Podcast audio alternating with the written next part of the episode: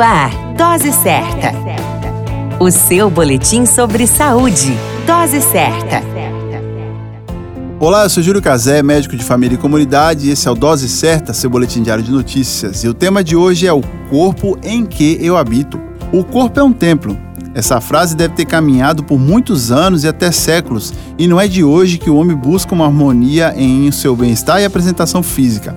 Preparadores físicos, maquiadores, esteticistas, dermatologistas e cirurgiões plásticos trabalham diariamente para entregar o corpo perfeito e ainda assim muitas pessoas não estão contentes com a sua forma. E por que isso acontece? Desde a nossa infância e adolescência, o mundo que nos rodeia é ditador de regras.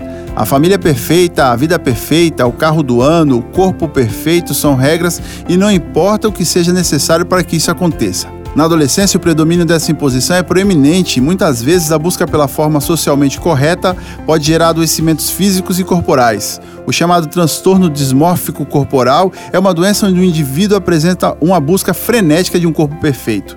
A bulimia e a anorexia são problemas associados e que leva ao adoecimento grave. Sendo assim, qual seria o corpo perfeito? A resposta é o seu. A partir do momento em que você encare o seu corpo com a forma e as características que ele apresenta, a aceitação acontecerá e a harmonia será plena. Afinal, meu corpo é o corpo em que eu habito. Vale a máxima. A qualquer momento retornamos com mais informações. Esse é o Dose Certa, seu boletim de notícias. Eu sou Júlio Cazé, médico de família e comunidade.